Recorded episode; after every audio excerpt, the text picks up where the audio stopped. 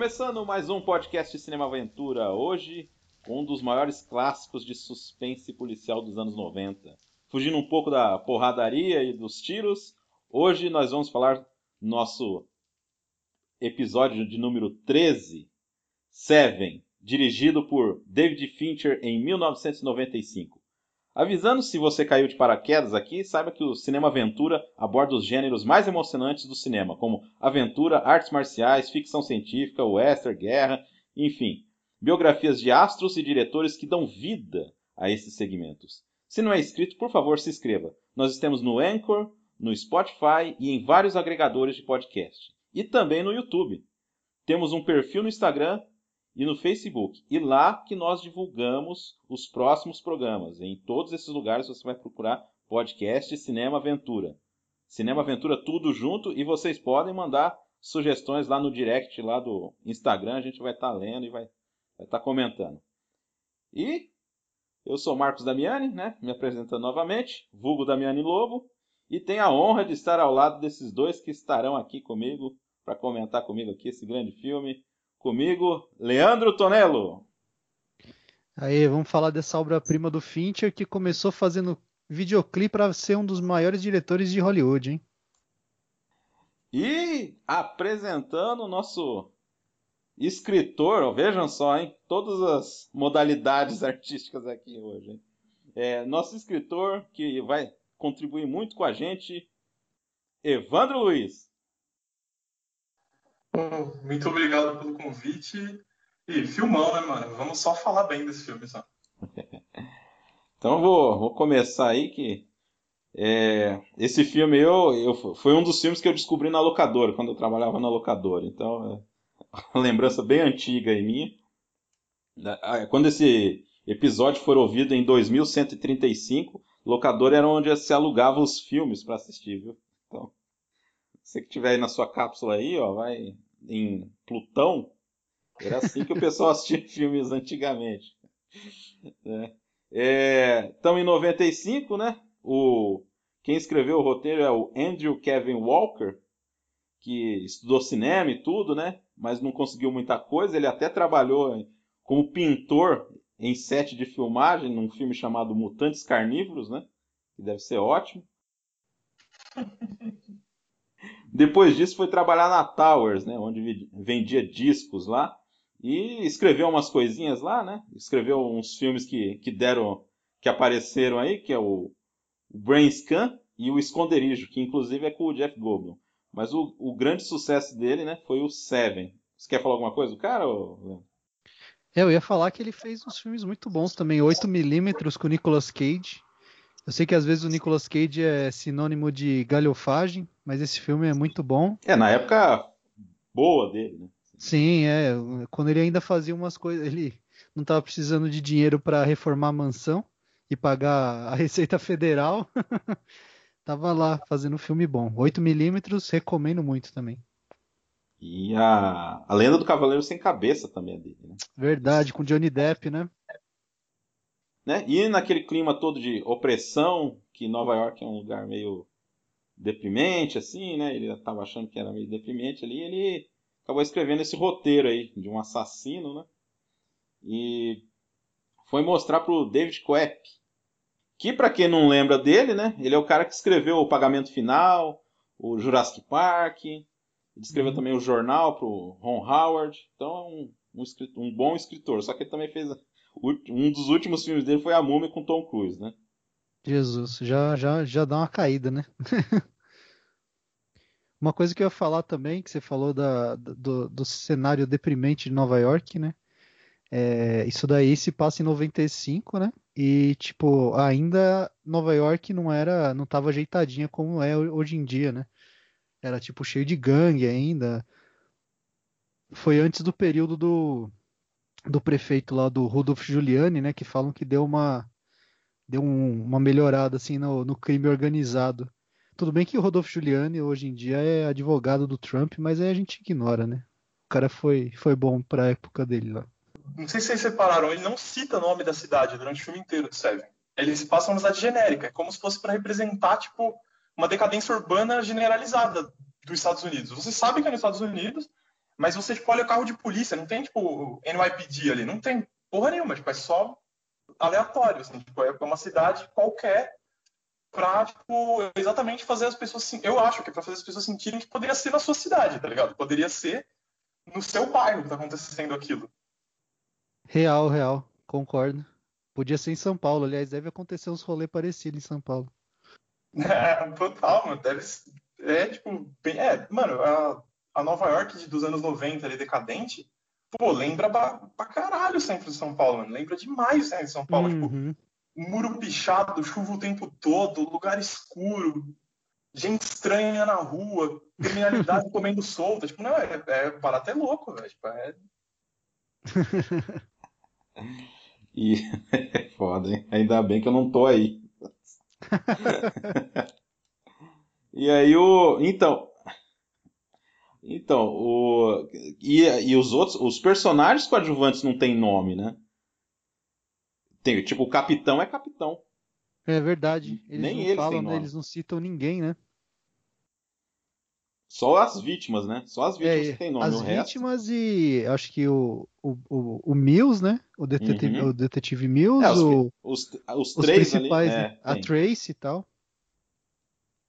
E. Mano, e o, o mais da hora desse barato sem, de não ter nome que o Marcos falou é que, tipo assim, o próprio assassino, mano, tipo, quando a gente chegar, né, a ver quem é ele é, o nome do cara é John Doe. John Doe é tipo um, é um termo que significa João Ninguém em inglês, mano. Então, é, tipo assim, exatamente. é como se o assassino fosse um cara qualquer, entendeu? Tipo, é, é- é isso que é muito louco, que ele É. te passa, assim, ao não dar nome para as pessoas. É muito foda, velho. Uhum. E ele reitera isso, né? Ele fala: Eu não sou importante, o que é importante é a minha obra.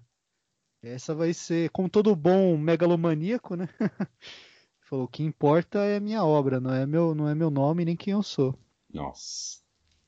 É, cara, a gente vai entrar no filme mesmo. É muito isso aí mesmo, cara. E, enfim, quem era pra dirigir, vocês sabem as escolhas? Quase teve? Até que são Não. escolhas boas. Pelo menos não é uns caras assim, né? É, Christian Um é o- Bale. Não, não, Eu de também não sei diretor. também. Diretor. Ah, diretor? Um era o Guilherme Del Toro Caramba. e o outro era o David Cronenberg. Nossa, com Cronenberg ia ser tenso, hein? Ia ser pesado também, hein? Ia ser, não, então, a altura, né? Pelo menos são caras assim. Pô, É, os né? dois, é isso É. que eu ia falar, os dois sabem fazer um filme sombrio como ninguém, né? É, e eles tinham nome, Mano, né? com, o Cronen... com o Cronenberg, imagina o gore que ia ser esse filme, velho. Ia ser embaçado, tá Ia ligado? ser A mais embaçado. Mano, a classificação ia subir pra 18 anos fácil. Acho que a classificação ia bater em 35 anos, assim, tá ligado? Tem que ser no mínimo idoso pra assistir o filme. É, cara. E aí, isso aí sobrou pro David Fincher, né? Que teve aquela experiência horrível lá no, no Alien, coitado.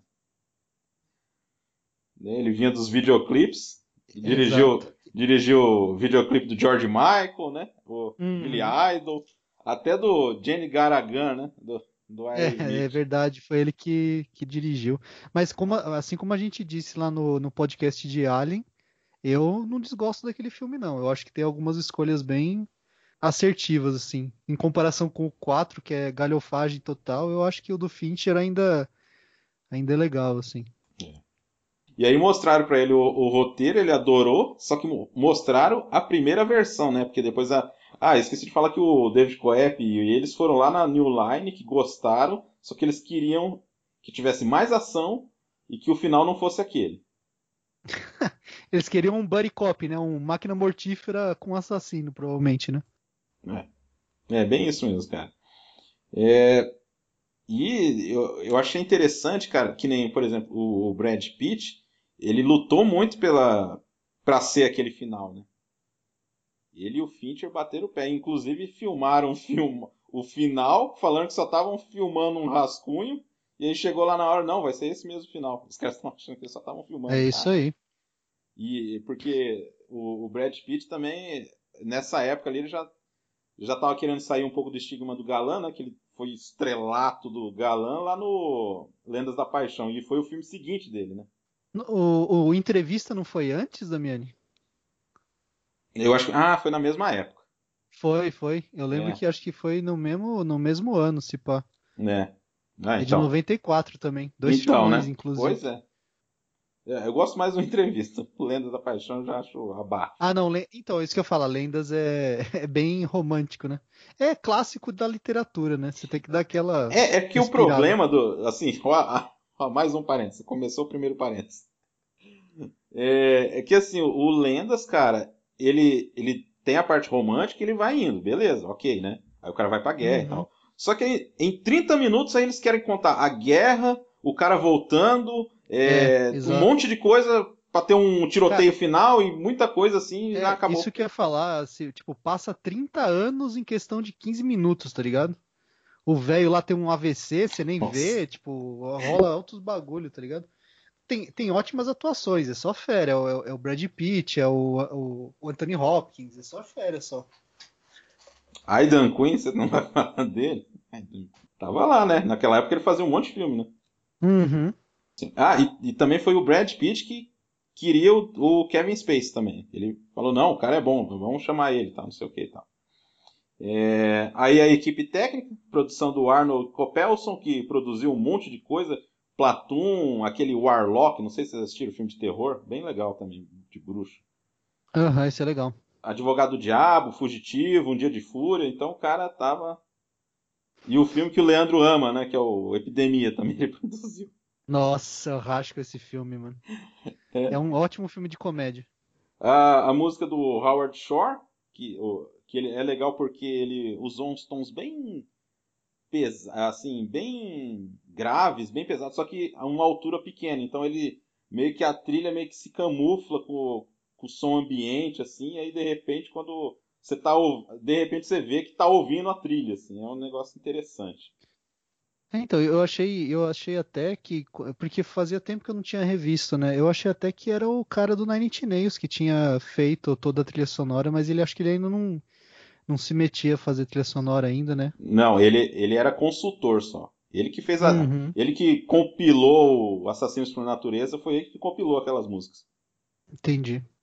E aí o meio iraniano, meio francês, que fez a, a, a direção de fotografia, que é o Darius Conde, que uhum. dos caras atuais é um dos gigantes aí, né? Ele fez a fotografia do Antes da Chuva, do Amor, do Alien, uhum. do Z, A Cidade Perdida, que é uma coisa recente que é muito foda também. Ah, só filmaço, só. É, e, e o legal dessa, dessa fotografia dele, cara, é que assim, tem um lance, que nem vocês estavam falando que a cidade é escura e tudo, né?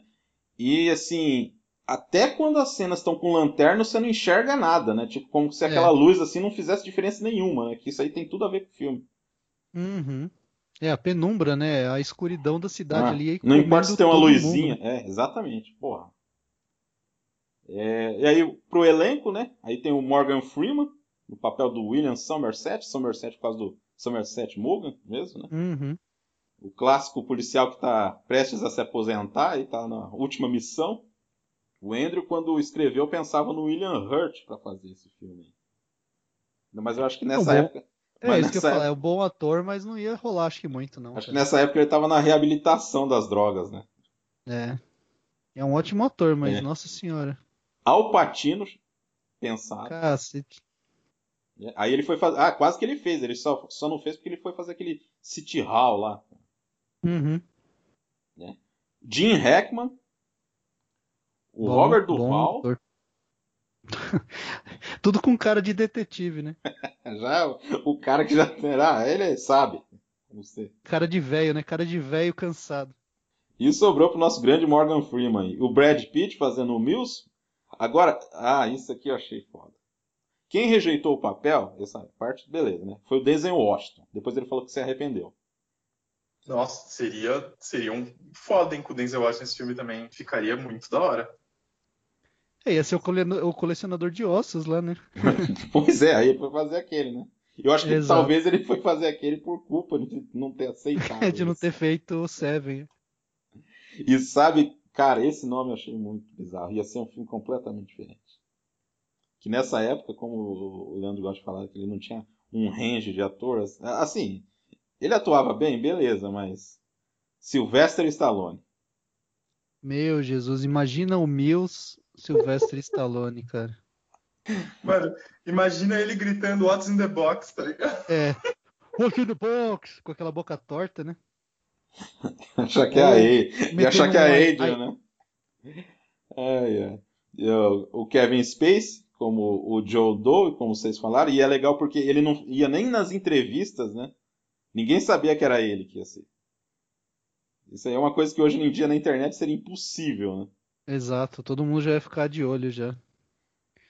Apesar que seria impossível por dois motivos, né? Pela internet e pelo fato dele não estar tá atuando mais, né? Ninguém, ele não, nunca mais vai chegar nem perto de Hollywood, né?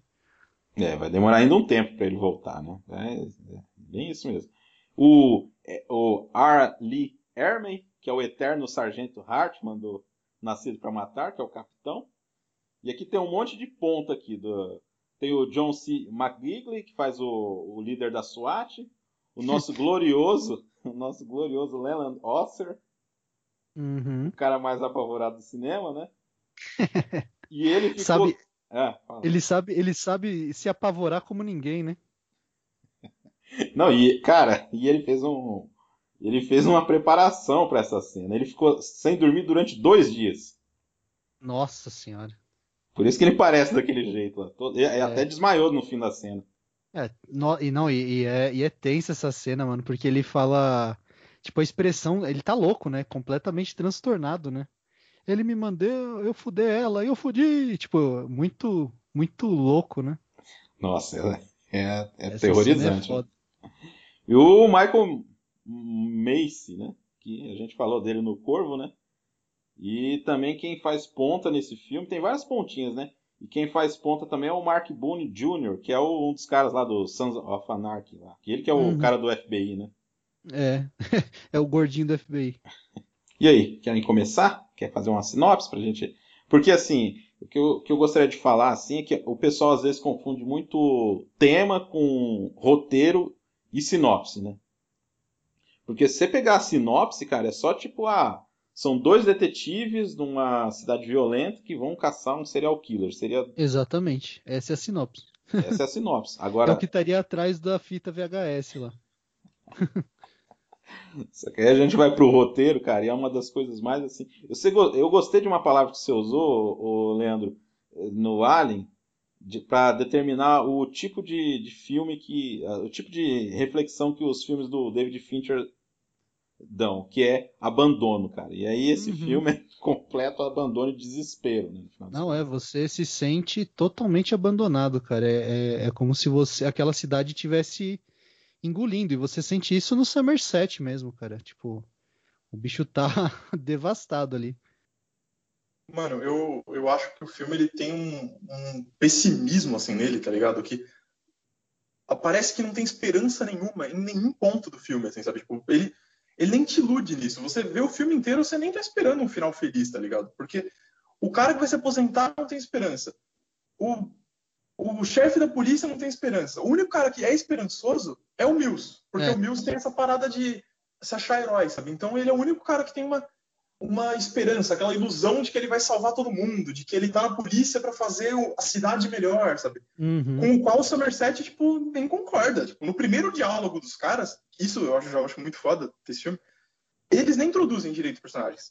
A introdução dos personagens é os caras dialogando. E nesse diálogo já saca que, pô, é um cara querendo se aposentar e o outro acabou de chegar na polícia. Um cara cheio de esperança e o outro com a esperança morta, assim, tipo, de que nada vai mudar, tá ligado? É, eu acho que a gente até já pode entrar, cara, no, no filme em si, porque como você disse, tipo, começa o filme, o, o Morgan Freeman ele tá, já tá para se aposentar e você sente, tanto que começa com um outro crime que ele tá analisando tal, e um outro detetive fala, a gente nem vai, a gente não vai sentir sua falta, Somerset, porque ele faz uns questionamentos muito mais pesados que um detetive não costuma fazer, que ele pergunta, né, a criança viu tudo? né? Então ele tem umas, eles têm uns questionamentos muito, muito temperados assim, tipo ele, ele o, o, o Somerset ele é o guia, né? É como se eles estivessem literalmente atravessando o inferno de Dante ali. Ele é o o Dante seria o Mills aí, né? Com um pouco de esperança ainda, eu acho ali. Aí o, o Somerset seria mais o como chama o companheiro Virgílio, exatamente. Então, cara, o, e, e, assim, é foda esse, esse negócio da pergunta, né? Porque aí o cara já responde, já dá aquele tapa na cara e fala assim: ah, não importa, o cara já morreu, pronto, ah, não sei o que e tal. Tipo, Exatamente. Se amanhã o moleque tiver o problema, o problema é dele, né? Tipo, ah, vamos É, continuar então. isso aqui. Não, e você sente, ele, ele, ele chega a comentar isso mais pra frente, da apatia, né? Que ele fala, eu me recuso a, a ficar num lugar onde a apatia é o, é o normal, né? Ser apático e, e não se importar é o normal. Então você vê que é um cara teoricamente esperançoso, mas ele não tem mais esperanças sobre Ele- aquele lugar. Ele é, é, se percebe assim que ele tem muito assim. Até no filme mesmo fala, na hora que o, que o Mills fala assim, ah, você, você, você pensa uma coisa, mas você fala outra e não sei o quê. Porque o personagem ele tem essa coisa meio. Ele queria que mudasse, mas não vai mudar. Mas mesmo assim, ele tem aquela esperança bem no fundinho, mas ele sabe que aquela esperança não, não vai acontecer, né? Então ele tem meio contraditório, assim. Ele é meio. Ele vai. Por exemplo, o lance da filha, a gente vai falar da, da gravidez lá, e aí ele fica, né? Sim. Ele meio Ele- que se ele é bem- contradiz sempre, assim, sabe? Ele, Ele é quer bem fazer. dúbio, aí- né? É. Ele dá a opinião dele, mas ao mesmo tempo ele quer dar esperança pras pessoas e não consegue. É bem tenso, cara. Ele, ele já tá até com um desgaste, assim, tá ligado? É Igual vocês falaram, ele tem aquela esperança no fundo, mas eu acho que ele já tá naquela polícia, naquela cidade, há tanto tempo, vendo, tipo, crime rolar e as pessoas não se importarem, a apatia que vocês falaram. Mano, eu acho que é tipo assim, ele, ele quer ter esperança, mas ele não consegue mais, tá ligado? Ele tá cansado, tipo, ele, ele tá desgastado, ele não aguenta mais aquilo. É, tanto que assim, a cena de abertura, assim, da depois de- da investigação, a cena de abertura seria ele indo, ele voltando da onde ele comprou uma casa, né? Ele comprou uma casa lá, ele tava voltando para a cidade. Ia ser uma boa cena, eu acho. Né? Só que assim, eles não, não, eu acho que já tinha parado a a filmagem, os caras não tinham mais recurso e aí fizeram aquela abertura que até foi revolucionária, né? Até hoje é o mesmo cara que faz o American Horror Story, então é bem um estilo. Eu não me lembro de nada antes. Depois copiaram bastante, né? Aquele estilo. Não, e a música do Nine Inch Nails Ah, rolando, né? Na porra. abertura, né? Porra. Uma repaginada, né? É, uma versão do, do Closer. Isso, aquelas fotos meio grotescas, assim, aparecendo, tal, de, sei lá, de livro de, de anatomia, tal. É bem intenso, cara.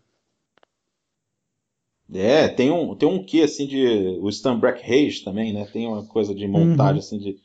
Não, vai É. mostrando, mostra o John Doe cortando as digitais. Tudo isso já mostra. Mostra no, no começo do filme, cara. Tipo, o cara se preparando, tá ligado? É foda. É porque aquelas letrinhas foi tudo. Os caras fizeram que nem o Brakhage mesmo. Eles fizeram escrevendo na, na película, todo um trabalho. Nossa Senhora. Jesus. Coisas do Fincher, né? Porque ele adora essas coisas também. É. E o, é, o, o Fincher considerou chamar o Mark Romanek, que tinha dirigido o clipe Nine Nails, para fazer essa abertura. Mas aí o cara que já estava envolvido lá, o, o Kyle Cooper, falou: Não, eu quero fazer esse negócio. Aí, ah, tá, faz, né? Faz aí, vai. Ah, tá bom, vai, tá. Aí, e assim, porra, e o, na hora que o. Cara, a, a letra eu acho que tem tudo a ver com. Que assim, quem, quem não conhece a letra Nine Nails, o Closer, aí tem uma hora lá que ele vai. Que é o refrão, né? Aí, é, you get it closer to God, né? É, como é que é? Aí, é tipo assim, eu tô perto de Deus, né? Fazendo a- os pecados ali, né? E na hora que ia falar a palavra Deus, tá recortando a palavra Deus, só que ela tá de ponta cabeça. Que é dog, né? Sim, é. É, a a letra, a letra é bem, tipo, que ele, ele, ele começa a relacionar o ato do sexo ao, ao divino, né? Tanto que o refrão é esse, né? I wanna fuck you like an animal, tipo, you get me closer to God. Então, tipo, é uma dualidade totalmente jogada na cara. E, tipo, o Trent Reznor tem muito disso, né? Ele tem, cara. Aí já, depois dessa, dessa obra-prima aí, que, que é- aí já tem os pecados, né? Tem os pecados aí. There are seven deadly sins, Captain. Gluttony, greed, sloth, wrath, pride, lust, and envy. You can expect five more of these. A gente encontra lá o, o pecado ali da, da gula. Os caras Uhum. o- a melhor coisa dessa cena, além daquela questão da, da iluminação, como o cara tá com uma lanterna, e aí, cara, você não consegue enxergar nada. O negócio tá iluminando ali na tua cara, mas você não consegue ver, né? Porque as luzes são pálidas, né? Então é, fica muito assim, tipo, é aquela esperança do, do, do Somerset, né? Tipo, é aquela esperança que pálida. E o é melhor que é o melhor é quando o, o médico chega lá, cara, é muito bem escrito, né? Porque o médico chega lá, pega o cara lá e fala assim, ele está morto. Obrigado. Obrigado. Não, e depois de dar uma costa no Mills, né? Porque o Mills fica falando um monte de merda, né? Não leva a sério o negócio e ele manda o Mills sair fora, né? E o Mills fica todo moído porque ele acha que, ah, beleza, eu sou novo, mas eu tenho anos de investigação tal, é, e eu, eu quero ser tratado como um igual, né? Só que o Somerset deixa bem claro que ele não é um igual, né? Ele tem muito que aprender sobre aquela cidade. Tanto que ele fala, ele fala pro Mills, tipo, meu, depois você tem que me explicar, porque dificilmente as pessoas, tipo, você brigou pra estar nessa vaga, entendeu? É, então você vê que o cara quer fazer a diferença ali, mas nem sabe o buraco que ele tá se atirando, né? Sim, mano. E o, e o Somerset acha até estranho alguém pedir pra trabalhar naquela região, tá ligado? Tipo, ele fica bolado mesmo. Ele fica tipo, mano, como assim alguém pediu pra trabalhar aqui, tá ligado? Investigando o homicídio, tá ligado? Tipo, é. Ele já fica intrigado nisso, já. Tipo, pô, o cara pediu pra se ferrar. Não, exatamente. E o Somerset, eu acho legal isso, porque você vê a vivência do cara. É, o, o chefe dele vem e fala ele, fala. ele vai no chefe dele e fala: Cara, eu não quero esse, que esse seja meu último caso. Vai postergar muito, eu não quero pegar esse caso. Aí o Mills falou: Eu pego. Aí o cara, cala a boca. Manda ele calar a boca, tá ligado? Porque você vê que o, o chefe do, do Somerset ali é, confia plenamente nele, né? No, o Lee Ermey, né?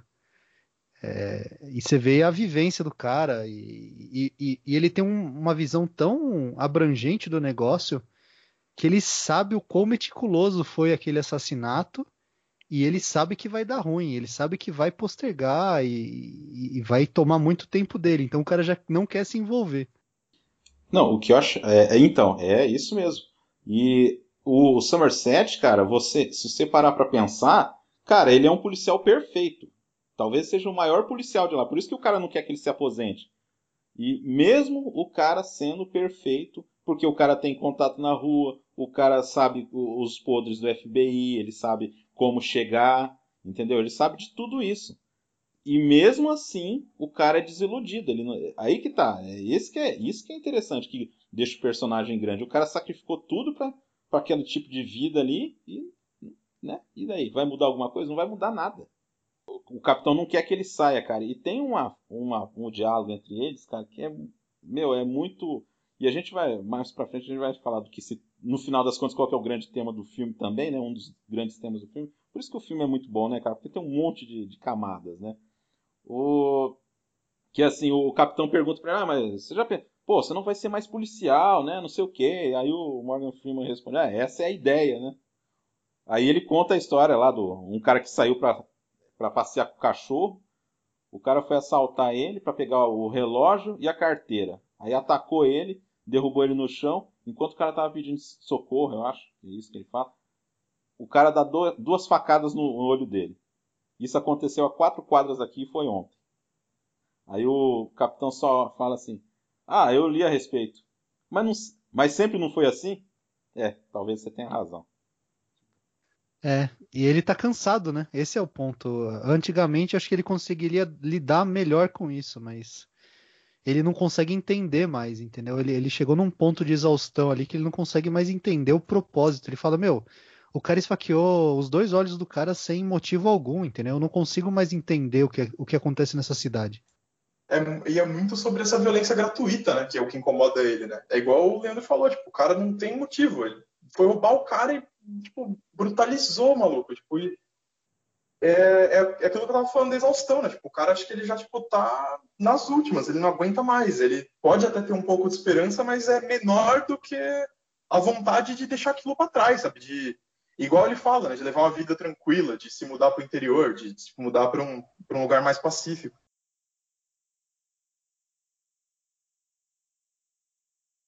A investigação vai indo, porque assim, teve o, o cara, eles acharam que era um, mais um assassinato também, né, o gordão. Depois teve o advogado, só que aí quando estava escrito lá o, o greed, né? Greed, né? É greed. Uhum, isso. É, que é ganância. Aí o capitão falou, é, o cara tinha razão, né? Que é um serial killer, né? Uhum. Ele achou que era só mais um assassinato. E uma outra coisa é, que eu prestei atenção, cara, o Fincher, pra, pra ter esse lance de ser mais sombrio, de ser meio sufocante, é questão de ele usar contra-plongé muito, né, cara? É sempre de. Que nem eu tô aqui, de, né, de baixo para cima, assim, para eles ficarem meio apertados, assim, sabe? Opressivo, né? Meio É. que como se não tivesse espaço na câmera pra eles, né? Até na- no discurso lá do, do cara lá que vai falando, não, nós estamos colocando os melhores homens nisso aqui, blá, blá, blá, não sei o que e Uhum. tal. É tudo muito assim, cara. É... Tá. E mostra, e mostra também a disparidade entre as vítimas, né? Porque o gordão ninguém se importou, né? Mas a partir do momento que pegaram um advogado super famoso, mataram dentro da- do apartamento do cara, do escritório do cara, entendeu? É, virou manchete, e vira objetivo, né? Então, se tivesse matado só pé rapados, provavelmente os caras não iam ficar tão em cima assim, né? E, e é só depois que eles acharam esse segundo, a segunda vítima, né, acharam ganância, é que o Somerset volta na cena do assassinato do, da primeira vítima, né, do, do rapaz obeso, e aí ele acha atrás da geladeira, é, entalhado assim na parede, a palavra gula, né? Tipo, ele, eles só sacam que é um, um padrão, que é um assassino em série e tá usando o nome dos pecados a partir do, da segunda vítima, né? Na primeira vítima, aquele gula ali estava escondido, né? Tipo, o cara, além do, do ambiente ser todo escuro, né? Igual vocês ressaltaram, né? Nem a, nem a lanterna te dá nenhuma visão daquilo lá. Além disso tudo, o cara ainda deixou atrás da geladeira. Então, tipo, era um negócio para ser. Não era para ser. Ele claramente queria ser achado, né? Porque ele estava deixando aquelas palavras ali. Ele queria passar uma mensagem, né? Ele tem essa megalomania que o Lei comentou no começo, né? Mas apesar disso, ele quer ele meio que quer fazer um desafio intelectual, né? Ele quer que caras inteligentes encontrem ele, né? Ele tem, ele sente, ele se sente intelectualmente superior à polícia, né? Então ele quer que detetives, não detetives quaisquer, achem ele, né? Ele quer que detetives que estejam realmente se empenhando e, e vendo fora da caixa, né? Consigam encontrar. Tanto, tanto que depois ele, ele achar essa a gula escrito lá e tem um papel, né, também fixado atrás da geladeira, que o Morgan Freeman já se, já se liga, já se toca e fala, ele tá pregando, entendeu? Não é um bagulho besta, assim, ele não tá só matando a esma, ele tá pregando, ele tá, tipo, é, passando o, o evangelho aí de alguma forma, entendeu? É, que é o que Sim, o Mil... sim, o Morgan Freeman saca que ele tem uma, o Morgan Freeman, né? o, o Somerset saca que ele que ele tem uma mensagem para passar, né? Que ele está tentando transmitir um recado para todo mundo, né? Para esse cara ele quer um público, né? Ele quer uma plateia. Ele é, é um espetáculo para ele, um espetáculo doentio, né? Mas é um espetáculo na cabeça do cara. É, que é o que o Mills não entende, né? O Mills acha que é um louco. Né? Essa é a diferença dos dois, né? Exatamente. O Mills ele, é, ele tem uma visão muito quase infantil das coisas. O Somerset chega a falar isso pra ele. Ele É, é tem, o, muito- é, que tem o lance lá que ele fala assim: ah, é, é bom ver um homem se alimentar das próprias emoções, né? Exato, exatamente. É, então ele, ele vê como uma criança, assim, ele vê o Mills como uma criança e ele se comporta como uma criança, cara. Ele caçoa das vítimas, então ele, é- ele é muito. Tem muito que aprender ali ainda. É, o cara até pede pra ele ler lá ele, ele não quer ler nada, né? Pega o... Ah, é, tem a- essa cena é engraçada que ele compra vários livrinhos de é, for dummies, né? Tipo, é, o Inferno de Dante for dummies. Ai, cara. Então, é. O... Porque assim, ele não quer assumir, mas ele vai ajudar, né? Ah, vou ajudar, né? Vou dar uma. Não, ele, ele faz um resumo pro cara, mano. Você Meio- vê que me- o cara é um gênio, mano. Ele, É, então. Ele vai, ele vai pra biblioteca, ou seja, crianças, 94, 95, não tinha Google.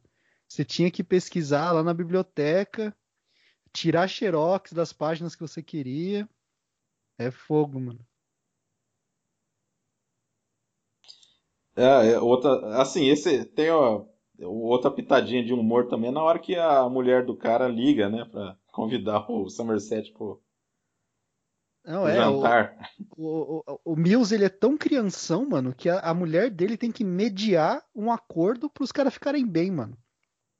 Então ela fala: Meu, quer saber? Eu vou convidar o cara pra almoçar, para jantar aqui. Tanto que tem a cena que fica evidente que o Mills é um idiota, né? Que ele comprou um apartamento do lado do metrô, né? Mano, sim, e, e o fato dela convidar o, o Somerset e não pedir pro Mills convidar, é, exemplifica muito isso que você tá falando da infantilidade do cara, né? Ela meio que tem que ser a ponte pros dois ficar amigo, né? Porque ela, tipo, meio que joga pano quente nessa rivalidade entre os dois, nesse desentendimento, essa treta que os caras têm, assim, por terem visões diferentes, né? O Mills é muito emocional e o, e o Somerset é completamente racional, né? Tipo, ele é um cara que ele tá sempre analisando tudo antes de, antes de agir. E o Mills não, o Mills é, é xingamento, é fala o que vem na cabeça, fala um monte de coisas até preconceituosas sobre as vítimas. Então, tipo, é, são caras muito diferentes. E ela é quem faz esse meio campo entre eles dois, né? É, tanto que a gente esqueceu de falar, né, que a Gwyneth Paltrow faz o papel, aí chega lá no apartamento ela tem que apresentar porque os dois não sabem o nome um do outro, né? Você sabe o sobrenome. E, e, se eu não me engano, nessa hora a gente ainda não sabe o primeiro nome deles também, né? Ela, elas Ah. são. Eles, a gente aprende que o nome deles é William e David só nesse jantar. A gente só conhecia eles pelo sobrenome que eles se tratam no trabalho até agora. Sim. É, e é o único momento também que o, que o Somerset ri, né? Aliás, é meio assustador na hora que ele começa a dar gargalhada. Não, ele fica. Ele, ele racha o bico, né? Da idiotice, né? Que ele fala Nossa, um cara. apartamento. Como que é? É, bonito Ele e, fala um lar e vibrante, né? É, Isso, vibrante. um lar vibrante. Nossa, Começa a rachar o bico. cara. Não, é, eu tinha que falar. o- Cara, o Morgan Freeman nesse filme, cara. A atuação dele é muito fodida, né, cara? Ele é muito bom. E ele- nesse filme, é- sabe, sabe nos mínimos detalhes do tipo assim, na hora que. Aquela segunda vez que o trem passa, que tá sacudindo tudo, dele pegar um copo assim. Cara, é muito natural. O cara pega um copo assim, ele ainda dá uma outra olhadinha assim pra ver se não tá pingando ah, alguma coisa na mão dele, sabe? Os detalhes assim, cara. Ele é cara muito meticuloso, cara. É, é- é o... isso, isso é cinema pra mim jogado na cara ali, porque é, as pessoas esquecem isso, muitos diretores esquecem que, mano, você não precisa ficar falando. A, a história é visual, cara. Tudo, tudo que você vê nesse filme explica a personalidade dos caras, o como eles pensam, como eles se comportam. É muito bom, cara. Então, é, juntando as pistas, né? do- dos dois, eles vão atrás para dar. Aí, teoricamente, teria um culpado, né? Que era um cara que tava sumidão lá e. Ah, então, aí eles, por essas pistas, eles acabam encontrando o endereço daquele cara que era, se eu não me engano, um traficante, né? O cara era um traficante e também era acusado por pedofilia, era isso? Ele era um usuário de droga, na verdade, eu acho. Ah, é. Eu, eu achava que era traficante, mas tudo bem, então foi confusão minha.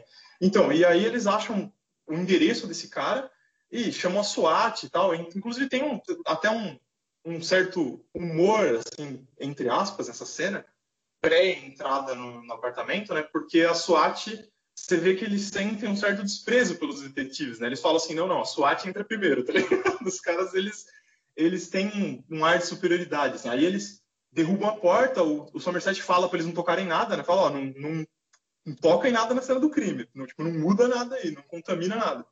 Aí os caras vão entrando, mano, e o ambiente é muito bizarro, né? Tipo, tem umas, uns enfeites de Natal pendendo do teto, assim, só que, tipo, meio embolorado. Sa- Então, "Cara, sabe o que, que eu é pensei? essa?" Que seria aquele cheirinho de carro. É, exa- é exatamente isso aí. É cheirinho de carro, mano. É aquele cheirinho de táxi, tá ligado? Pra não ficar o cheiro do cara. Isso, pro cara, tipo, Nossa, mano, eu- vivo, eu não tinha sacado isso.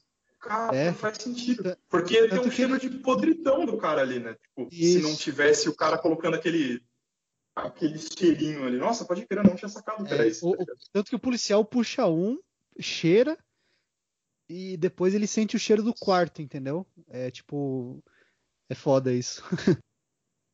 Mano, eu acho que essa cena é a, é a cena mais gore do filme, porque esse filme não tem muito gore, né? Isso que ele é da hora. Tipo, ele é, ele conta uma história que é horripilante, mas ele não fica te mostrando, tipo, os baratos gráficos, assim, tipo, violência gráfica na sua cara, assim. Só que essa cena é horripilante porque você chega lá e tá o cara raquítico amarrado na cama, velho. Tipo, o cara, ele parece, tipo... Mano, ele parece um morto-vivo, tá ligado? Tipo, Walking Dead tem um morto-vivo menos tenebroso que esse maluco, tá ligado? Tipo, é... O cara tá, tipo, com a gengiva, tipo, recuadaça, o olho vidrado, tipo, amarrado lá. E aí é que os caras sacam, né? Tipo, acham a palavra preguiça lá, né? Sloth. E aí que o Somerset saca, né? Tipo, esse cara não é o culpado, esse cara é mais uma vítima, né? Ele já achava que o cara não, não tinha nada a ver, né? Na hora que, ah, mas não parece o nosso assassino na hora que ele fala. É, porque o cara tinha deixado as digitais do dedo escrito Help Me, tá ligado? Você vê que tem um deboche ali, o cara tá debochando dos detetives e tal. E o pior de tudo, né? O cara tá vivo, mano. Essa cena é, essa cena é aterrorizante, cara. Que o cara começa a, a se debater, Jesus, mano. E o, o, o, o que vocês falaram é real, né? Tipo, o Somerset fala, inclusive, pro Mills na hora que eles estão indo, né? Eu tinha sido disso. Que ele falou, isso aqui não parece o nosso cara, né? Tipo, ele, ele realmente não tá comprando essa ideia. Eles estão indo porque é a pista que eles têm, né? Eles estão seguindo a pista que ele tem, mas ele não tá comprando. E se falou ser teorizante, eu acho mais teorizante ainda a descrição que o médico dá depois, né? Porque eles perguntam no presente hospital pro médico, ah, esse cara pode falar? Aí ele fala, ó, ele provavelmente vai morrer em umas 12 horas, mas mesmo que ele sobreviver, ele comeu a própria língua faz um tempão já, tá ligado? Então, mano, imagina o desespero do cara, a fome que o cara tava, pro cara, tipo, achar uma ótima ideia, assim, não, não, vou mastigar minha língua aqui, tá suave. Nossa. Não, o cara, o cara ficou completamente louco. Tanto que ele, ele fala, ele fala, meu, uma luz forte que eu ligar no olho desse cara, ele morre de, de choque, tá ligado? Então, assim, o cara já, já era, já não tem nem como usar como, como nada. É, é mais uma vítima ali. É, e o cara, e assim, nessa parte aí, outro diálogo foda, né? Porque aí o cara pergunta, ah, mas é. Mas, mas ele não tem chance de sobreviver? O cara falou assim, não. Ele passou por coisas horríveis que poucas vezes eu vi na minha vida. E ainda depois o cara tem que encarar o inferno. Eu achei, nossa, achei essa Não, é, é foda, é foda. Porque o cara é um pecador, né? Então, tipo, é foda isso. É, e outra, tem, tem uma outra cena, cara. Não sei se eu devo falar isso aqui agora, mas é melhor falar, senão eu vou acabar esquecendo. É, que assim, essa questão do. Outra cena também que, que tem essa, essa coisa de tipo, nossa, aconteceu um negócio horrível, só que eu não me lembro, é a hora que eles. O, só que aí o Somerset pergunta de boa. Só que aí depois ele não gosta muito da resposta e fica com uma cara de decepcionado depois.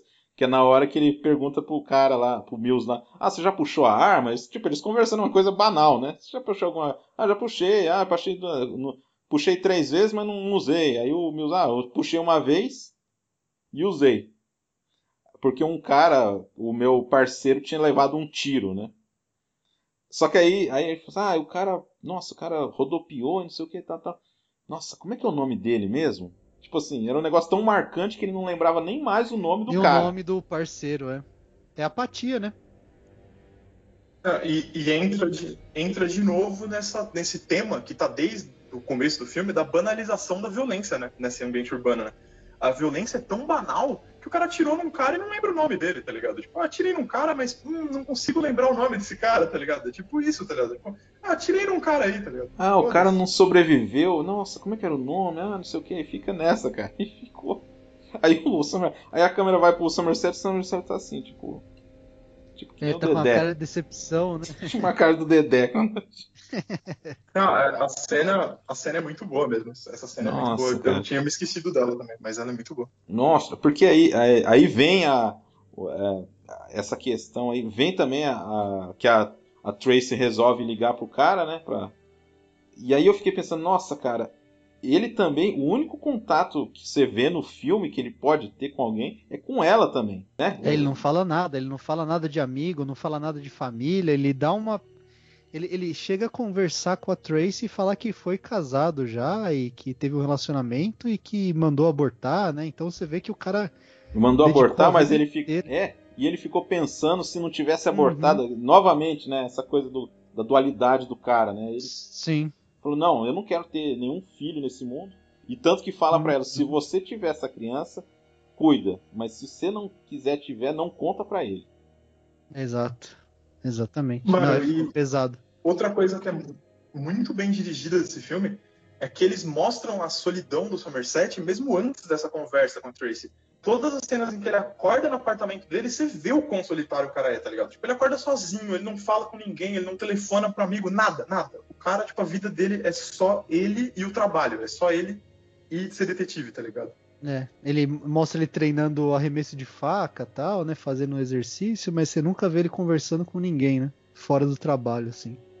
É, não, nenhuma interação social, mano. O cara, tipo, é, é um cara é uma ilha, ele tá isolado, tá ligado? Sim. E logo depois, acho que dessa cena que ele conversa com a Tracy, que ele tem a ideia, né, de fazer a pesquisa na, no banco de dados, né, do FBI aí. Ah, é porque o, o Mills lá naquela loucura dele lá, né, ele fala assim, ah, você acha que uma ficha de, de biblioteca vai dar alguma pista pra gente, né, um negócio assim, Uhum. tipo, ah, porque o cara leu um monte de livro, e daí, né? Aí Sim. que ele tem a ideia, né, de fazer o negócio. Que é... E ele fala, ele fala a maior verdade do mundo, né? Que o governo americano tá classificando tudo, desde aquela época, tudo que era pesquisado, né? É, inclusive esse podcast aqui, eles estão vendo que a gente tá fazendo É. esse podcast aqui, ó. Só que Nem- eles não falam português, então é, é- tá de boa, tá tranquilo. Não, É um, um- um abraço, um abraço pra NSA aí, caso eles estejam ouvindo. Aí eles acabam descobrindo onde que o cara mora e vão lá, né? Tentar pegar o cara. E aí vem a cena de ação do filme, né? Que é que é muito foda, cara. O filme é a única cena de ação, assim, do filme, ação propriamente dita do filme, que o resto é uma investigação policial, um suspense, até um drama, né? Até um horror, em certos aspectos. Mano, mas essa cena, ela é uma cena de ação que, porra, ela é muito bem feita, velho. Tipo, porque ela mantém esse clima do filme escuro, apertado, nos corredores daquele prédio lá. E naquela, e naquela cidade chuvosa, né? Que, pô, tem alguma coisa no clima daquela cidade que é sobrenatural, né? Tá chovendo o tempo todo, né? Tipo, chove sem parar. Tipo, não tem um, um, um respiro, assim, um descanso. E, e mano, tipo, e, e a perseguição, tipo, também na perseguição fica clara pra gente a diferença entre os dois protagonistas, né? O, o Somerset, ele persegue o cara com uma tranquilidade fodida, tranquilidade absurda. Ele tá ali descendo a escadinha, olhando qual é o melhor caminho. E o Mills, frenético, indo igual um cão raivoso pra cima do cara, velho. Tipo, é quebrando vidro e atravessando o apartamento das pessoas e, e- e pelo caminho mais curto. E, mano, ela- e a- até o desfecho dela é muito bem feito, né? O, o desfecho dela também é sensacional. Não, Isso que eu ia o, falar que o. Leandro, não, é porque assim, o, o Evandro falou disso aí, cara, porque assim, eles chegam quase juntos, na mesma hora quase. Lá embaixo. Exatamente. O Somerset e e ele. Então significa que o Somerset não precisa de velocidade, né? Ele já meio que tem uma inteligência ali pra saber onde o cara vai, vai correr, né? Mas é foda porque depois isso vai refletir no final, né? Que o Mills quase pacota, né? No final dessa perseguição ali. O cara só não matou ele, o John Doe só não matou ele porque não quis mesmo. É, e o. Cara, e essa cena aí, que, assim, o Brad Pitt se ferrou de verdade, né? Ele quebrou ó, o braço, né? Sério mesmo? É. Por isso que Cara. ele, ele, na hora que ele tá. Na hora que ele vai encurralar, que ele acha que vai encurralar o cara no caminhão lá, ele tá com o braço assim. Que ele já tinha quebrado, aí ele tava só segurando ali porque tinha, já tava engessado já, só que a gente não vê por causa da jaqueta. Cacete. Aí o. Aí o. Que que eu ia falar? Ah, tá. Não, e, meu, a câmera, na hora que o, o, o assassino ele pisa num, num, num degrau, assim, depois pisa no outro, a câmera vai, tipo, o movimento dele aí, tipo, reflete, assim, tipo, tá filmando, assim, a, a poça d'água, assim, o cara surgindo, assim, como um vulto, assim, cara. Nossa, é muito foda. Mano, e, e a maneira como eles não mostram o rosto do suspeito nessa hora é muito bem feito, velho. O- o- sabe, a iluminação, a sombra no rosto dele, os ângulos que eles tomam pra não mostrar a identidade do cara, é tudo muito bem feito, velho. É tudo muito bem feito. E, e eu acho que, igual o Lei falou, né? Tipo, ele tinha a vida do Mills ali na mão dele. Ele não matou porque ele não quis. Mas eu, eu vendo, revendo, né? Porque eu acho que já faz uns 10 anos que eu não revi esse, que eu não vi ele inteiro, né? Às vezes eu pegava pedaços na TV, como eu gosto muito, eu sempre parava pra assistir, me- mesmo que fosse um pedacinho pequeno. E eu não lembrava disso, né? Mas vendo essa cena, me- e, e no contexto do filme todo, me parece que o motivo dele não ter matado o cara é essa prepotência que a gente tá falando, é essa arrogância, essa presunção dele, né? Ele tá gostando daquela perseguição, entendeu? Ele, ele se sente tão absoluto no controle que ele tem sobre essa obra de arte que ele tá construindo, que ele não acha que, que, que os detetives são um risco. Ele acha que os detetives são só mais uma parte da obra. Então, ele acaba não matando por isso. Então, é um ato de misericórdia arrogante, na minha opinião. É, eu acho também, cara, vendo, revendo o filme assim, meio que deixa nítido que ele já tinha o plano de, de usar o Mills para finalizar a obra dele, cara. Porque a gente esqueceu de comentar que depois que eles acham o cara da preguiça, aparece um jornalista tirando foto deles e o Mills bate no cara. Aí o cara, o cara fala que vai processar ele. E o Mills fala, é, meu nome é sei lá o que, Mills, pode, pode processar, o caramba. Ainda soletra, né? O cara falou, nossa, é, você sabe soletrar ainda. É, exatamente, né? Tinha uma, uma onda com o cara. E depois de invadir necessariamente o, o apartamento do, do assassino, contra a vontade do Somerset, né? Porque o Somerset fala, meu, como a gente vai explicar que a gente achou esse, esse apartamento? A gente não tem, não pode falar que foi ligação com o FBI, não pode falar nada. Aí ele arranja uma craqueira, coitada da rua, mendigona, para dar um, um, parecer bem safado ali, para ter um álibi, né? E de novo, e de novo nessa, nessa cena aí que ele arromba a porta, fica de novo clara a diferença entre os dois. O Somerset não quer, porque o Somerset está pensando na frente. Ele está pensando, mano, se a gente derruba essa porta, se a gente bate nessa porta, a gente vai ter que explicar por quê. E o Mills ignora a advertência e, e dá uma bica na porta e fala, beleza, agora essa discussão não faz mais sentido. É, resumindo, o cara é um merdeiro, né? É, o Mills é um merdeiro de marca maior, cara. Não, e cara, e então, e falando tudo, uh, vocês estão falando tudo isso aí, cara, e eu tô Cara, então o pecado dele sempre foi aquele. Não, é, não foi só porque matou a mulher dele. Não, não. Ele viu. Ele viu. Sim, ele, é, ele viu o cara irado só de aparecer como repórter. Então, meio que ele, acho que aquilo já. Porque é muito estranho o, ele arquitetar aquilo no final, sendo que ele não conhecia o Mills. Ele vai conhecer o Mills depois que eles acham o primeiro. O, o primeiro não, o, a preguiça, né? Então você vê que o cara tem um interesse ali e vai achando um motivo e, e, uma forma de finalizar a obra dele. E ele acha o cara perfeito, né? Que é o cara explosivo, que não pensa porra nenhuma e que ele consegue entrar na mente do cara, né? É, não, é igual o Marcos falou, é, o, o, pecado dele, é, ele é exposto pra gente desde o começo do filme, isso que é muito bem feito do roteiro também. E, ele não é que ali ele, ele apresentou essa ira, essa raiva, esse, esse descontrole emocional. Não, ele. Ah, inclusive tem o diálogo que vocês comentaram, né? Que inclusive acho que é logo depois do jornalista. Porque o Somerset claramente sente um certo desprezo por aquele comportamento raivoso assim dele, né? Mas esse comportamento tá, tá no personagem desde o começo. Tipo, é uma coisa do cara, tipo, é, é, é o pecado do cara desde sempre. É, e, e nisso, cara, é, aí quando você entra ali no apartamento que você vê outra coisa que aparece eu não vou, eh, nem, nem vamos entrar muito em detalhe, mas a questão dos livros, né? Que assim, são histórias aleatórias jogadas numa prateleira lá com não sei quantos livros que o cara falar que demoraria três meses para todo mundo ler aquilo lá, né? Se ele tivesse assim, uma equipe de 40 caras detetives, eles iam demorar dois meses ainda para ler toda aquela baboseira lá. É. E, tipo, histórias aleatórias e assim, você vê um desconforto do assassino com, a relação do, do, cotidiano, que é o que o, o, tema, um dos temas do filme também, que tem a ver com a apatia. Cara, tudo, tudo funciona aí. É, e o discurso final dele, né, que a gente já tá, daqui a pouco a gente já tá se aproximando do final aí. É, o discurso dele é fantástico explicando isso, né? Mas antes de chegar no final, ele, é o que você falou, né? A gente tem um, um vislumbre ali do apartamento megalomaníaco do cara. Tudo escuro, cheio de, de livro que o cara próprio escreveu, cheio de foto. E quadros, né? Do, das obras-primas dele ali. Então, tipo. Tanto que é aí que eles reparam é, sobre a prostituta, né? E sobre o Mills mesmo, que ele falou, pô, eu tinha o cara e a gente nem, nem viu ele. É, porque depois disso eles vão beber, né? Que é um, um dos grandes diálogos também que eu acho do filme.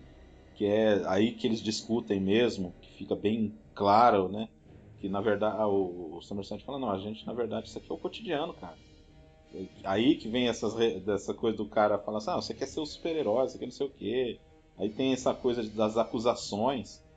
E aí o, o Somerset, cara, fala uma assim que é, pra mim é que assim, que se eles tiver, é, o cara tipo empolgado, não, mas você, você realmente acreditava que você, aquele negócio que você falou pra viúva lá que você ia pegar o cara, né? É, você realmente acredita nisso, né? Não sei o que e tal. Ele falou, não, eu acredito, não sei o que. Não, a gente pode pegar o cara. Mas se ele fosse o diabo, a gente podia comemorar. Mas ele é só um homem. Eu achei, nossa. achei. Não, é perfeito. E ele contrapondo. Pode falar. Ah, não, beleza. Então, o Somerset ele tem uma, uma visão bem diferente do Mills sobre o, o assassino, né? sobre o autor, né? sobre o suspeito que eles estão perseguindo. Enquanto o Mills insiste toda hora em dizer que o cara é um maluco, um, sabe, um desvairado, um cara que um cara insano, o, o, o Somerset não. Ele enxerga que o cara é metódico e ele enxerga que o cara é uma pessoa comum que foi altamente influenciada por essa sociedade apática, que banaliza a violência e, e não dá atenção para as pessoas, a ponto dele estourar naquilo, entendeu? Ele não, não precisa de uma justificativa, obviamente não, mas assim, ele enxerga que esse cara é fruto de um processo, entendeu? Ele é a consequência de uma sociedade decadente e doentia, entendeu? Ele é, ele é consequência de algo que deu muito errado na sociedade. É, esse, esses contrapontos dele. Ah, a gente esqueceu de falar que o, o filme, é, o, o Fincher é, filmou eles assim, sempre um distante do outro, sempre um bem de um lado, outro bem do outro, assim, do quadro. E aí quando eles entram em acordo, eles estão normalmente eles estão focalizados meio junto, assim, meio meio que que um sobreposto ao outro, né? Tanto que no final, né, é mais ou menos isso, né? Tem um momento de ruptura e quando tá os dois assim meio junto, um tá de costa pro outro, né? Tá lá no finalzão mesmo, né? Então é trabalho muito bem caprichado, cara. É primoroso, cara. Aí e- eles dão. é, O, o John Doe liga, né, no próprio apartamento pra elogiar os caras. Eles pegam a evidência da prostituta, acabam seguindo e encontrando, né, Ah, é? Esqueceu É. de falar da cena da prostituta. luxúria, né? Faltam os dois últimos, né? Porra! Antes que é do a cena do nosso-. Leonard Osser aí. É, É, do- encaixar. O cara, o cara mandou fazer um, uma cinta piroca de faca, né, pro cara e obrigou ele a matar a mina do jeito mais horrível do mundo, né? E, Mano, eu, eu não só não digo que é o jeito mais horrível do mundo, porque todos os crimes são horríveis. Você vai passando desde a gula até aqui, e, mano, o cara que ficou lá com fome, o, o cara que teve que comer até morrer, comendo pedaço de plástico no meio da comida, sabe? Um plástico duro que deve, devia estar perfurando o estômago do cara. Mano, é- tudo que ele fez é muito sádico, entendeu? Ele, ele tem uma mentalidade punitiva, mas não é só punitiva, é um punitivo, punitivismo sá- sádico ainda. Tipo, ele quer que as pessoas sofram pelos pecados que elas cometeram, entendeu? Ele não quer só que elas morram. Quer, ele quer que elas morram de maneiras horríveis ainda. Tipo, é, é a morte cruel e dolorosa pra cacete, em todos os casos. não, e o Michael hum, Macy lá, o cara, na hora que tá interrogando ele também, aí o Mills fala assim, ah, mas você, que assim, motel, ele fala assim, ah, mas é, ele fala assim, ah, mas entrou aí, você não viu? Ah, um monte de gente entra assim, um monte de coisa, até mais esquisita, né, não sei o que e tal. Ele falou assim, ah, mas você não tá cansado de ver tanta desgraça, né? Aí o, o Michael Macy fala, e você? É, pois é, e não, é a vida? O cara tinha mais consciência do que o Mills, cara. É o contraponto, né? O Mills é totalmente infantil, cara. Ele não entende onde ele tá se situando, né? Hum. Até eu chegar ao final, né? É, e, e o outro crime, o último, ah, da. Da moça. modelo. É, É. da modelo, é. É, que ele arranca o nariz dela e numa mão ele cola um monte de pílula e na outra o telefone pra ela ligar pro 911, né? Ele dá opção pra ela. Acho que é a é a única que ele dá opção, né? É, e, e esse é o orgulho, né? Esse crime que é, que é com esse modelo é o crime do orgulho, né? Que é, que é o que está escrito, né? Com, é, acho que é com sangue, né? Nessa cena que ele escreve orgulho. Eu, eu não me lembro, mas acho que sim, né? Eu acho que é isso aí. É, é sim, é sim. Então, Aí a gente chega no- ele- nos minutos É. finais, né? é que ele se entrega, né? Que eles não iam pegar o cara nunca, né? Se Exatamente. continuasse, mas ele se entrega pra concluir a obra dele. Ele se E a entrega outra e. coisa ge- genial é que a primeira vez que você vê o rosto do assassino é a hora que o, que o John Doe, né, que é o personagem do, do Kevin Spacey, desce do táxi todo ensanguentado e foca o rosto dele. É a primeira vez que você vê o rosto. E nessa hora você já se liga que esse cara é o assassino, porque o cara tá com sangue no, na camisa, no braço. E uma coisa que chamou a atenção desse filme é que eles mostram a apatia dessa, dessa cidade que eles não nomeiam, até nisso, né? O cara daquele jeito conseguiu pegar um táxi. Saca isso. O taxista ligou pra polícia. Ele, ele desceu do táxi na frente da delegacia porque ele quis, tá ligado? E ele entrou na delegacia daquele jeito. É, ele teve que É, ele gritar, entrou. mano, pros caras repararem nele, mano. Ele teve que gritar o nome dos caras. Não, e ele É. vai lá pra fazer um acordo, né? Ele já tem o plano estratégico ali. Que ele falou, ou vocês vão comigo nas últimas duas vítimas, ou eu alego insanidade e já era. Vocês perderam, né? É, e o pessoal fica dando uma corça ali, falando, ah, mas como? Não sei o quê. O cara fala, ah, mas você viu do jeito dos crimes? Uhum. Então, É, o, o, o Mills até, do jeito explosivo dele, fala, você não tem vergonha de proteger um cara desse? Ele fala, meu, é o trampo do cara, tá ligado? É isso que o Mills não entende, ele é, ele é muito infantil pras coisas, assim. não, é. É, ele tem um idealismo muito simplista, né? Ele acha que, que as coisas têm que ser do jeito que elas deveriam ser, e não do jeito que elas são, né? É, tipo, tudo é mais complexo do que ele pensa, né? É, o, então, e vem toda aquela. Aí eles vão, né? Ah, vamos. Aquela cena. Aí parou de chover, né? Tá aquele solão rebentando o couro. Eles vão de carro. Ah, não, vai, Ah. vai. O capitão fala assim: ah, Cara, não, vai. eu esqueci. Ah. Eu esqueci de comentar uma coisa, mas tem, tem uma coisa no filme que é muito interessante, que na- antes da primeira cena aparece uma, uma, um corte de tela escrito segunda-feira, né, em inglês, Monday. E o, esse, nesse dia que ele se entrega, que é o último dia do filme, é domingo. Então o filme se passa em sete dias, além disso tudo. Até isso é uma referência a sete, sabe? É outra coisa que é muito foda do filme, É. muito bem construída. Deus, Deus fez o, o, o mundo em sete dias e o cara fez a obra dele em sete dias também, né? Sim, exatamente. É, de novo, a megalomania do cara querendo comparar a obra dele a uma obra divina, né? É, tanto que aí a gente chega na, na cena do carro, né? Que tem o diálogo do Mills com ele, que ele consegue deixar o Mills mais putaço ainda, né? Que ele começa. Ele, ele, ele entra na mente do Mills muito fácil, cara. O, o cara se deixa ser engolido muito fácil e o Somerset só. O Somerset faz as perguntas pontuais corretas e o Mills só fica atacando e, e sendo atacado de volta, né? É, o Mills tá totalmente descontrolado já na cena do carro, né? Você vê que ele. e, inclusive, o, o próprio John Doe joga isso na cara dele, né? Que se você tivesse comigo num, num cômodo sem janelas, o que você faria não é muito diferente do que eu fiz, tá ligado? É, exatamente, ele joga na cara dele. E ele joga na cara dele também que ele só tá vivo por causa dele. Todos os dias que bater- você olhar no espelho, você vai É. saber que tá vivo por minha causa. Putz. por minha causa. Não, é, é foda. E isso é mais foda ainda quando você já sabe o que, que vai acontecer lá na frente, né? Exatamente, você deixa o final pior Nossa, ainda, cara. Que horrível. Pra, pra você ver o quão premeditado o cara tava nisso, né? Ele já tava. Ele já tinha planejado tudo bem antes, igual o Lee falou, né? Provavelmente desde a hora que o, que o cara explodiu com ele disfarçado de fotógrafo.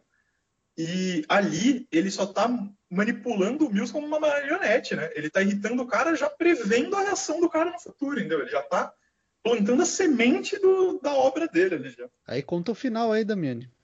Não, o- quando eles chegam lá, cara, eu lembro da primeira vez, eu não. Cara, eu não imaginava nada do que ia acontecer na primeira vez que eu assisti o filme. Aí. E, e eu, e eu tava. E assim, e mais pra frente, percebi, cara, que até a cenografia ali, aquele negócio das antenas, assim, tudo parece assim como se eles estivessem dentro de uma jaula. Apesar de ter um campo limpo assim, quando eles entram naqueles lugares cheios de antena, parece que eles estão dentro de uma jaula. Então quer dizer que eles estão dentro da armadilha. Isso. Não, e tanto Aí- que o próprio cara que tá no helicóptero ele fala, não dá pra descer aqui. Então até isso o cara pensou, tá ligado? Não, não tem como a gente descer aqui, então tenta achar um lugar pra gente descer. É, quando, aí quando chega aquele. Porque assim, aí os dois descem ali e tal. E já fica aquela. A coisa, e, e aparece um carro lá da. Não sei da onde lá. O Somerset, não, fica aí, não sei o que e tal. Cara, e eu não imaginava. Eu achava assim. Na época eu achava, pô, o que, que tá chegando, né? Aí depois ele falou assim: não, será que é uma bomba? Cara, tem uma, uma bomba? Sei lá, uma bobeira assim. E não, cara, foi pior do que eu pensava.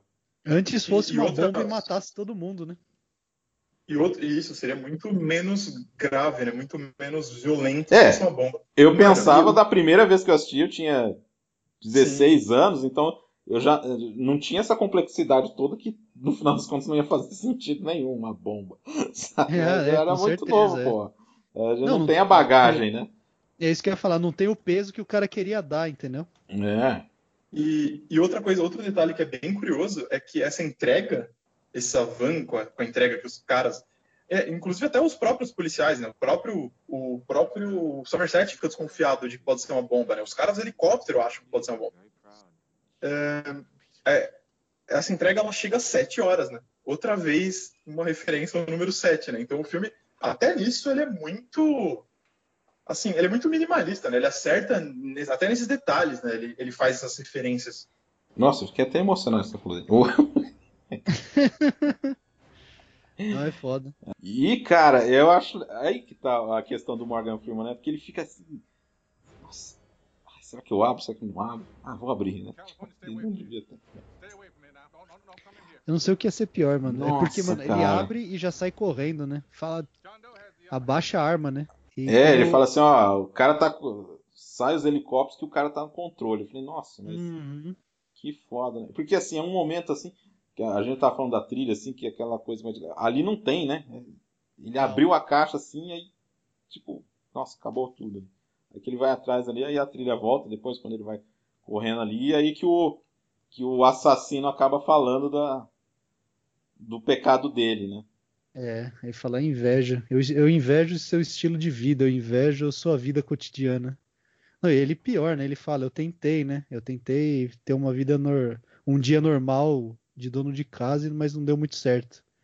Então eu tive que acabar cortando a cabeça dela fora, mano. Nossa, aí essa parte. É, na aí verdade, o Somerset ele, loucão. ele fala que ele. Antes de falar que a cabeça, ele fala que ele teve que pegar um souvenir. Ele falou que ele te- teve que pegar um- uma lembrancinha do lugar, né? Aí depois é que quando o Somerset chega loucão, ele fala que é a cabeça dela, né?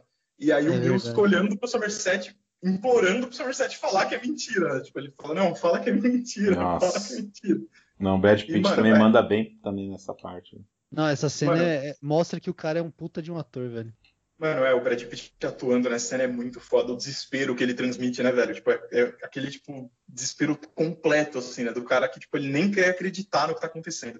É, se você atirar, o cara ganha. E aí fica aquele negócio, tipo, não tem mais, não tem mais salvação. Ali ele encontra o desespero mesmo, né? Que nem vocês falaram. Aí ele deixa fluir toda a raiva dele ali, né? Mete bala no cara, o cara já morto já. Nossa, cara. Não, e tem o lance. Então, aí tem uma coisa que me deixou com mais dúvida, cara. Ela não falou pra ele que tava grávida. Não contou. Lembra que o cara tinha falado pra ela? Se você- Exatamente. Então ela ia abortar, né? Então ela ia abortar. Naquele momento, no último momento dela ali que ela falou, nossa, por quê? Assim, É, tanto que ela odeia a cidade, né? Ela deixa bem claro na conversa que ela fala que ela não quer ter filho ali porque ela odeia a cidade e tal. Acho que por isso que eles ficam amiguinhos ali também, né? Tem essa sintonia, né, da, da Trace com o Somerset, né? No final das contas é uma coisa que conecta eles ali, né? Exatamente. Sim, é ela que veio pra um lugar que não quer estar e ele que quer sair de um lugar que ele detesta, né? Tipo, é essa. Um- uma, uma pessoa acabou de chegar, mas já não gosta, e um tá ali há 30, 40 anos, a gente não sabe, né? Nunca é dito. E- Mas tá louco pra sair, tá desesperado pra, pra ir embora, né? Oh! Oh! É, aí acaba ali com, com o tiroteio. É, o David Fincher queria que acabasse naquela cena, mas eu acho que até foi boa a outra cena, questão da, da citação ao Ham- Ernest Hemingway, né? Não, Que é- finaliza com, eu acho que um chave de ouro. Eu precisava dessa cena do. É. Primeiro o capitão fala, e, e É. você, o que, que você vai fazer? Ah, vou estar por aí. Uhum. Não, e ele fala, né? Vocês vão cuidar dele, né? E o Mills, tipo, ele olha o Mills assim, o Mills tá transtornado dentro do carro. E ele fala, vocês vão cuidar dele, né? Ele fala, nós vamos fazer tudo que for possível fazer, né? Mas você já vê ali que o cara quebrou, né? Tá quebrado, completamente quebrado. Nossa, tinha um colega, tem um amigo meu, que ele. Aí que tá, cara, não ia fazer sentido nenhum se o cara se matasse. Ele queria ser, ah, o cara não, não gostou tanto porque o cara não se matou, mas não, né, cara? Que o Mills não se Não, matou. Não, não faz sentido Não, nenhum é, com o que não. o cara, com o que o cara pensa, não faz sentido nenhum Ah, com o que aquele- o cara é, tá ligado? É, porque assim, não, não é questão assim, ah, o cara ficou. Nossa, o cara ficou desesperado, ficou louco. Não, a- o desespero, o grande desespero é você se desesperar e não ficar louco. Uhum, exatamente. E Você não tem esperança nenhuma, porque de certa forma você ficar louco é uma fuga, né? Então aí É, ia exatamente. contradizer tudo ali, né? Não, ele tá metendo a bala no cara ali porque é isso que ele, ele é a personalidade dele, ele ia fazer isso. É tenso. Mano, e, e assim, o que você falou também do, do suicídio, é que eu acho que o suicídio não faria nenhum sentido com a construção do personagem do Mills até aquele ponto, entendeu? Porque o Mills em nenhum ponto ele é, ele é retratado nesse, nesse sentido, entendeu? De um cara que sofre em silêncio, que guarda aquela dor e para ele, não sei o quê. Não, ele é o tempo todo retratado como o cara que toda vez que ele sente alguma coisa, que ele se sente contrariado, ele desconta de forma raivosa, entendeu? Ele desconta de forma violenta até. Então, o, o final faz todo sentido, porque ali o final, o, o, o Somerset fala uma coisa com a qual eu concordo parcialmente, que ele fala assim, se você apertar o gatilho, ele ganhou. O, John Doe, ali, ele ganhou de qualquer jeito. Porque se ele, se o, se o Mills não mata ele, o, o Mills vai viver pro resto da vida perturbadaço, velho. Perturbadaço. Não tem, não tem vitória pro Mills ali. A única vitória possível é do John Doe. Ele, tipo, ele, o plano que ele fez é, tipo, é muito macabro nesse ponto, entendeu? Ele, ele não tem saída, não tem escapatória pro Mills ali. É, não tem final feliz pro Mills, não, cara. Ou ele matava o cara ali, ou matava e já era. E o Damiani falou da frase final, né? Que o Somerset ele fala, né? Ernest Hemingway escreveu certa vez: O mundo é um lugar bom e vale a pena lutar. Aí ele enfatiza o final, né? Ele fala: Eu concordo com a segunda parte. Então é tipo, você vê que o cara. Ele. ele- Novamente a. Exatamente. É, no- novamente essa, essa ambiguidade, né, que vocês comentaram, novamente essa ambiguidade, porque ele já não acredita mais que o mundo é um lugar bom, mas ele ainda acha que vale a pena fazer alguma coisa. Ele só não tem essa ilusão que o Mills tinha, por exemplo, de que tudo vai ficar bem, né? Ele não acha que o mundo é um lugar bom, ele não acha que existe solução. Ele só acha que lutar é a única coisa que restou fazer. Tem uma coisa na hora do bar lá que o Mills e ele estão conversando, que é a única vez que o Somerset para de falar e ouve o Mills assim, que o Mills fala: é, Você acredita realmente nessas coisas ou você está se fazendo acreditar porque você está saindo da polícia, né? Então ele deixa essa, essa dualidade aí no, na cabeça do Somerset, né? Você, você realmente perdeu todas as esperanças ou você só tá dizendo a si mesmo isso porque você tá aposentando, entendeu? É bem, bem legal isso. Pois é, por isso que é uma obra-prima, né, cara? É muita camada, né? É muita camada. O... Então, finalizando aí, né, gente? Vamos finalizar. Que era pra ter uma continuação, né? Cê- Nossa, eu não sabia não, sério, era pra ter uma continuação, sério. Nossa, graças a Deus que não rolou, hein? Nossa, ainda bem, né? o filme é ótimo exatamente por concluir num filme só, sabe? É, Aquele é- filme, mas- como é que é o nome, cara? Com o, o Colin Farrell e o Anthony Hopkins, que é dirigido pelo brasileiro lá. Presságios de um crime, é isso? E esse daí. Aham. Presságios Aí- de um crime. Aí retalharam, falaram, não, não, não, retalharam aí, virou outro filme daí. Aí abandonaram a ideia, que era pra se passar com o Mills na cadeia, vendo uns espíritos, né? Nossa, que loucura, mano. Para. Nossa, velho, ainda bem que não saiu isso. Pelo amor de Deus, ia ser um. Ia dar uma Glorioso. estragada, hein? É. Aí, aí acabou virando o Presságios de um Crime aí, de 2015, eu acho que é o filme. Teve uma história de quadrinhos que fala mais ou menos ali, só pra gente não passar em branco, que fala ali do, do o ponto de vista do John Doe, né? Foi em 2006, parece que eles ganharam alguma coisa. E, e aí, gente, palavras finais aí desse, desse filme aí? É, mano, eu, eu, como eu falei no começo, né? Eu acho um filmão, né? Eu acho esse filme absurdo de bom. Ele é, nossa, bom pra caralho. Ele não, não tem. Assim, eu. Mesmo que eu visse algum problema nele, eu não falaria, tá ligado? Eu defendo esse filme com a minha vida. Foda-se. É bom, bom demais, bom demais. Mano, e assim, eu. Eu acho que esse filme ele é bom porque ele ele tem esse pessimismo, só que ele tem tanta, tanta coisa, ele tem uma complexidade tão fodida, tipo, é tipo um novelo de lã que você tá desenrolando ali e você não para de significado, entendeu? Porque ele fala sobre violência urbana, sobre uma sociedade decadente, sobre a apatia das pessoas diante dos absurdos da, da vida cotidiana e do crime. Fala sobre fanatismo religioso na figura do John Doe, né? porque ele se enxerga como um juiz, como um profeta diante desses pecadores apesar de ele mesmo se considerar um pecador, né? Porque um dos, um dos crimes capitais é dele mesmo, né? É a inveja dele. Então, mano, os personagens são muito complexos também. Isso que é muito legal. Os personagens não são personagens lineares, assim, superficiais. Não, eles. Mesmo o Somerset, que talvez seja o cara mais sensato da história, ele não é um personagem perfeito. Ele é um cara cheio de contradições. Ele tem essa dubiedade, essa, essa contradição interna, assim, dele querer fazer algo, mas estar cansado demais de lutar e de ver tudo continuar uma merda. Então eu acho muito foda, acho que esse filme influenciou até trabalhos futuros do, do Fincher, né? Porque essa cidade escura e decadente, ele usa de novo esse tipo de retrato no Clube da Luta, né? O Clube da Luta tem umas cenas de cidade escura, de casas acabadas, assim, mal iluminadas, com água caindo de goteira, que é muito na pegada do Seven já, entendeu? Ele já já estava ali se tornando o diretor que ele foi ser para o resto das obras dele e que é um diretor que eu gosto bastante, inclusive, né? Eu acho que ele tem ótimos filmes, assim, ele tem alguns filmes sensacionais e outros bons. E tem o Alien 3, que igual o Lee falou, não é um filme ruim, né? Mas ali ele estava começando e deve ter tido muita interferência de estúdio também ali, né? Devem ter zoado o trabalho do cara ali. Mas voltando para o Seven, né, que eu me desviei um pouquinho, Mano, o Seven eu acho que é uma, é uma obra-prima, assim, do cinema, de, do cinema policial, né? Porque ele, ele é um filme que conta uma história policial, só que de um jeito diferente, né? Ele mistura um monte de gênero. Ele, ele é uma investigação de, policial, ele é um filme de horror, ele é um suspense, ele tem cena de ação, ele tem drama pessoal, ele é... E tudo muito bem feito, sabe? Ele, ele mistura tudo sem deixar nada solto, assim, sem deixar pontas soltas. Então, mano, é, é, é muito bom. Bom pra caralho. Só isso. Assistam, se você não assistiu ainda, inclusive. É, se não assistiu, também tomou vários spoilers aí.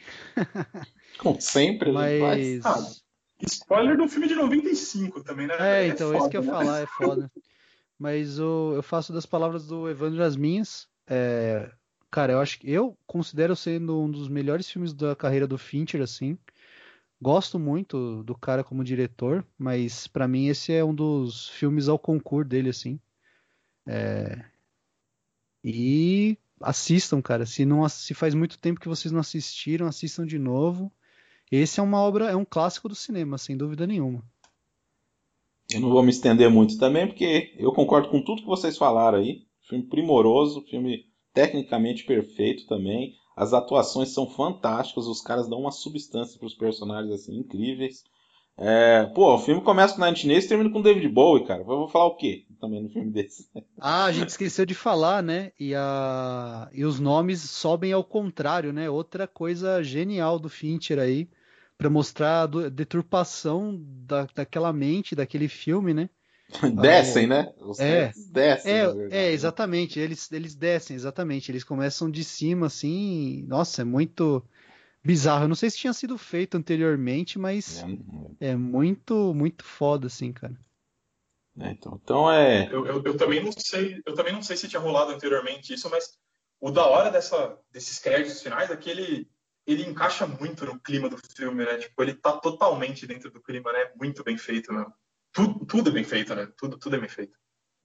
Então é isso aí, gente. A gente pagou um pau desgraçado para esse filme porque é uma obra-prima difícil alguém não gostar, assistir e não gostar, só se for alguém bem aborrecido ou alguém que tem problemas aí com um filme mais contemplativo. É um esse esse podcast hoje aqui foi meio meio estranho aí, mas eu acho que pessoal que acompanha aí o podcast aí também deve gostar desse filme aí, com certeza a maioria deve gostar. Evandro, valeu aí, obrigado a participação e Vamos ver aí o, o novo membro aí do, do podcast aí, cara. Valeu. Muito, muito, obrigado pelo convite e sempre que quiser, quiser chamar, tamo aí, mano. Tamo, tamo à disposição. Foi bem legal participar. Obrigado. Opa. Leandro, mais uma vez aí, parceirão. E Tamo junto. Maravilha. Podcast sempre divertido de fazer quando a gente gosta do assunto e tem pessoas é, que se relacionam bem com o filme, etc. Acho que ma- mais um, um episódio primoroso aí. Valeu, gente, e, e até o próximo episódio. É isso aí, gente. Valeu. Até daqui a 15 dias, novamente, podcast Cinema Aventura. Valeu. Ernest Hemingway once wrote, The world is a fine place and worth fighting for. I agree with the second part.